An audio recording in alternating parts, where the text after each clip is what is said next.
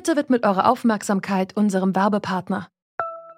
Die Suche nach geeigneten Mitarbeitenden kann viel Zeit in Anspruch nehmen, muss sie aber nicht unbedingt, denn man kann sich helfen lassen. Zum Beispiel mit den Premium-Stellenanzeigen von Indeed, denn damit wird eure Stellenanzeige in der Suche sichtbarer und Bewerberinnen und Bewerber werden schneller auf euch aufmerksam. Indeed schenkt euch jetzt 75 Euro Startguthaben für eure Premium-Stellenanzeigen. Klickt dazu auf den Link in den Show Notes. Es gelten die AGB. Ich glaube, Deutschland ist wirklich der Spezialfall auf der Welt. Irgendwo, also werden äh, Schusswaffen, äh, Feuerwaffen, äh, also ich sag mal so ein, ein Mess äh, drum gemacht wie hier. Sagt Roger Berger, Professor für Soziologie an der Uni Leipzig und gelegentlicher Hobbyschütze. Obwohl es Millionen Waffen und hunderte Schützenvereine gibt, sind Waffen ein Tabuthema. Behörden und Politik spielen das Thema runter, Schützinnen sprechen von Stigmatisierung und Mauern. Über Erfahrungen von Betroffenen von Waffengewalt wird selten gesprochen. In der ersten Folge unserer Reihe haben wir euch mit Daten gefüttert und in der zweiten Folge mit in die Behörden genommen. Heute werfen wir einen Blick auf die Diskussion an sich. Warum dreht sich die Waffendebatte im Kreis? Mein Name ist Nico van Kapelle. Heute ist der 24. Februar 2021. Hi. Zurück zum Thema. Eine gewisse Faszination üben Gravuren von Waffen aus. Künstlerisch aufwendig gefertigte Waffen. Zu Belohnungswaffen, zu runden Geburtstagen oder ähnliches. Aber ansonsten die handwerklich saubere Fertigung, die Präzision und dann ist es Handwerkszeug. Das Ding muss das tun können, was ich brauche. Joachim Streitberger spricht gerne über Waffen. Und das möglichst auf der großen Bühne, denn der Rechtsanwalt aus Emmending ist Jäger und Lobbyist für legale Schusswaffen. Während des Amoklaufs in Erfurt 2002 saß er gerade auf einem Podium im Bundestag, wo er privaten Schusswaffenbesitz verteidigt hat. Damals war die Meldung drei Tote. Da habe ich gesagt, drei Tote, das könnte noch klappen. Aber wenn es mehr werden, dann haben wir keine Chance mehr. Und kurz darauf waren es 17 Tote. Ne? Und weißt genau, jetzt wird es wieder losgehen. Losgehen mit der Waffendebatte, meint Streitberger. Die wird in Deutschland vor allem dann geführt, wenn Menschen durch Schusswaffen sterben. Dann haben WaffenbesitzerInnen Angst vor der Entwaffnung und für ihre KritikerInnen können die Konsequenzen nicht schnell genug kommen. Wie emotional diese Debatte geführt wird, das hat auch Journalistin Felicitas Böselager erlebt. Vor fünf Jahren hat sie einen Beitrag zu Waffenbesitz in Deutschland veröffentlicht und prompt ihren ersten Shitstorm geerntet. Und bis heute weiß ich nicht so genau warum. Also ich wurde dann beschimpft und die Redaktion wurde beschimpft und, und äh, was für eine schlechte Recherche das sei und so weiter. Für sie ist dagegen klar, ihre Recherche ist wasserdicht und wurde sachlich präsentiert ich glaube eben, dass Menschen extrem allergisch reagieren, wenn man sie auf ihre Waffen anspricht. Durch Amokläufe und so weiter haben Menschen, die Schusswaffen besitzen, das Gefühl, sie werden in eine bestimmte Ecke gedrängt und wollen weniger offen mit uns Journalisten und Journalistinnen sprechen. Und das, so denkt sie, führt dann dazu, dass das Misstrauen auf beiden Seiten wächst. Auch für uns war es nicht leicht, WaffenbesitzerInnen ans Telefon zu bekommen. Die Schützenvereine legen meist in dem Moment auf, wenn das erste Mal das Wort Podcast fällt. Ich gebe zu, auch äh, Ihre Anfrage wurde von uns durchaus erstmal sehr äh, kritisch gesehen. David Mattis ist zum Glück am Hörer geblieben. Er ist zweiter Schützenmeister in Bergrheinfeld. Ich musste jedoch die letzten Jahre leider immer wieder feststellen, dass über den Lokaljournalismus äh, hinaus, insbesondere in überregionalen Medien, eine neutrale und auch sachgerechte Berichterstattung im Zusammenhang mit äh, Sportschützen eigentlich nicht äh, stattfindet. Er meint, Schützinnen werden zu oft mit Kriminellen und Reichsbürgern in einen Topf geworfen. Dass Schützenvereine von entsprechenden Menschen ja, unterwandert werden würden oder geflutet werden würden. Das ist was, wovon auch ich mich in aller Deutlichkeit distanzieren möchte. Das sind äh, ideologische Einstellungen, die bei uns im äh, Schützenverein nicht gewollt sind. Wenn jemand eine Straftat mit einer legalen Schusswaffe begeht, dann haben die Schützenvereine mit der Tat erstmal nichts zu tun. Man muss sich darüber im Klaren sein, es ist in vielen Fällen sogar ganz logisch, dass der Täter oder die Täterin in einem Schützenverein ist. Denn das ist ja eine der wenigen Möglichkeiten, um überhaupt an eine scharfe Waffe zu kommen.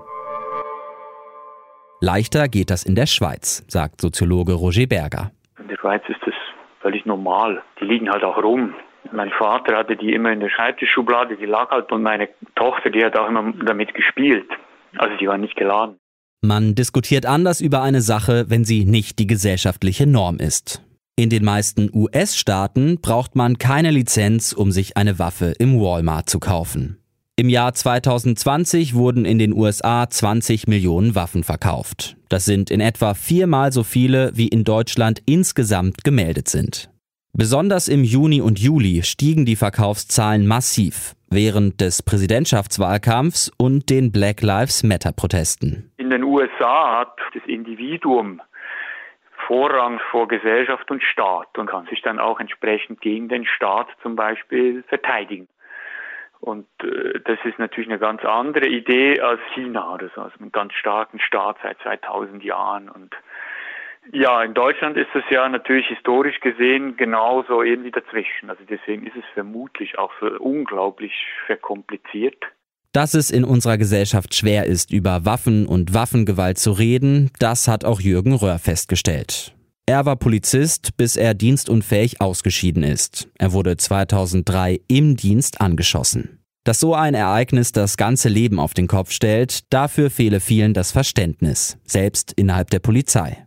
Die seelische Verletzung ist genauso schlimm, als wenn Ihnen ein Arm oder ein Bein fehlt. Aber es spielt gar keine Rolle. Da hören Sie sich dann so eine Sprüche an wie, ja, wenn ich eine Waffe gehabt hätte, dann hätte ich gleich abgeknallt und so. Das sind da einfach nur Schwätzer, die noch nicht wissen, was es bedeutet, einen Menschen zu verletzen oder zu töten. Die meisten kennen Waffen eben nur aus Film und Fernsehen, wo sich Helden wie James Bond oder Rambo den Weg freiballern. Vielleicht bedient sich Jürgen Röhr deshalb einer popkulturellen Referenz, als er von dem Mann erzählt, der ihm aus 80 Zentimetern Entfernung in den Bauch geschossen hat. Er habe sich eingedreht wie John Wayne im Western. Wie stark bestimmt Hollywood das Bild, das wir von Waffen haben? Es ist tatsächlich so, dass das durch mediale Wahrnehmung geprägt ist. Sagt Waffenexperte Lars Winkelsdorf. Wir sind quasi kleine Amerikaner geworden. Das heißt, wir also wirklich über amerikanische Fernsehserien, über amerikanische Spielfilme und auch über amerikanische Medien hier eine US-Diskussion übernommen haben, die überhaupt nichts mit unseren Lebensrealitäten zu tun hat.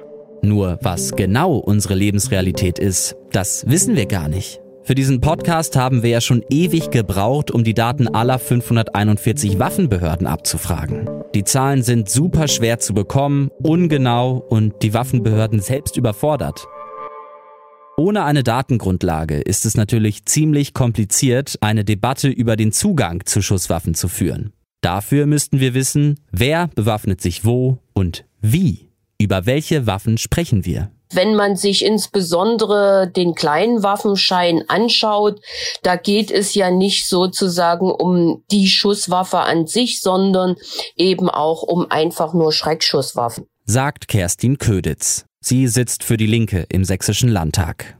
Köditz sammelt mit parlamentarischen Anfragen an die Landesregierung Zahlen zum Waffenbesitz. So wissen wir zum Beispiel, seit 2016 hat die Zahl von Schusswaffen in Sachsen um rund 25 Prozent zugenommen. Aber waren es Schreckschusswaffen? Waren es halbautomatische Flinten? Und wer kauft sie? Ich kann es nicht einschätzen, was das für Menschen sind. Wir kriegen auch keine Daten.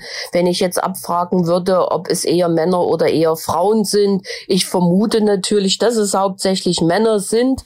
Und so dreht sich die Waffendebatte seit Jahren im Kreis. Schützinnen fühlen sich zu Unrecht stigmatisiert, Journalistinnen und Politikerinnen hangeln sich von Anfrage zu Anfrage und am Ende weiß man mal dies, mal das, aber ein vollständiges Lagebild? Es ist ein Problem, wenn das Bundesinnenministerium nicht beantworten kann, wie viel Prozent Straftaten werden mit legalen und wie viel Prozent Straftaten werden mit illegalen Waffen begangen. Sagt Konstantin Kuhle von der FDP.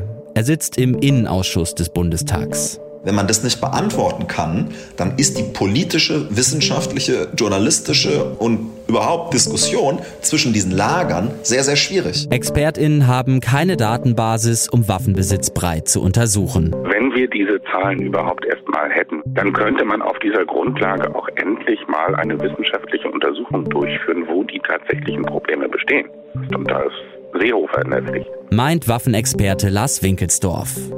Brauchen wir eine neue Waffenpolitik? Darum geht es morgen, im letzten Teil unserer Serie zum Thema Waffen. Wenn ihr Fragen, Anregungen, Kritik habt, dann schreibt uns gerne an schusswaffen.detektor.fm. Abonniert diesen Podcast, damit ihr nichts verpasst. Könnt ihr zum Beispiel auch über Telegram machen. Einfach mal zurück zum Thema suchen, da findet ihr uns. Bis dahin, ciao. Zurück zum Thema vom Podcast Radio Detektor FM.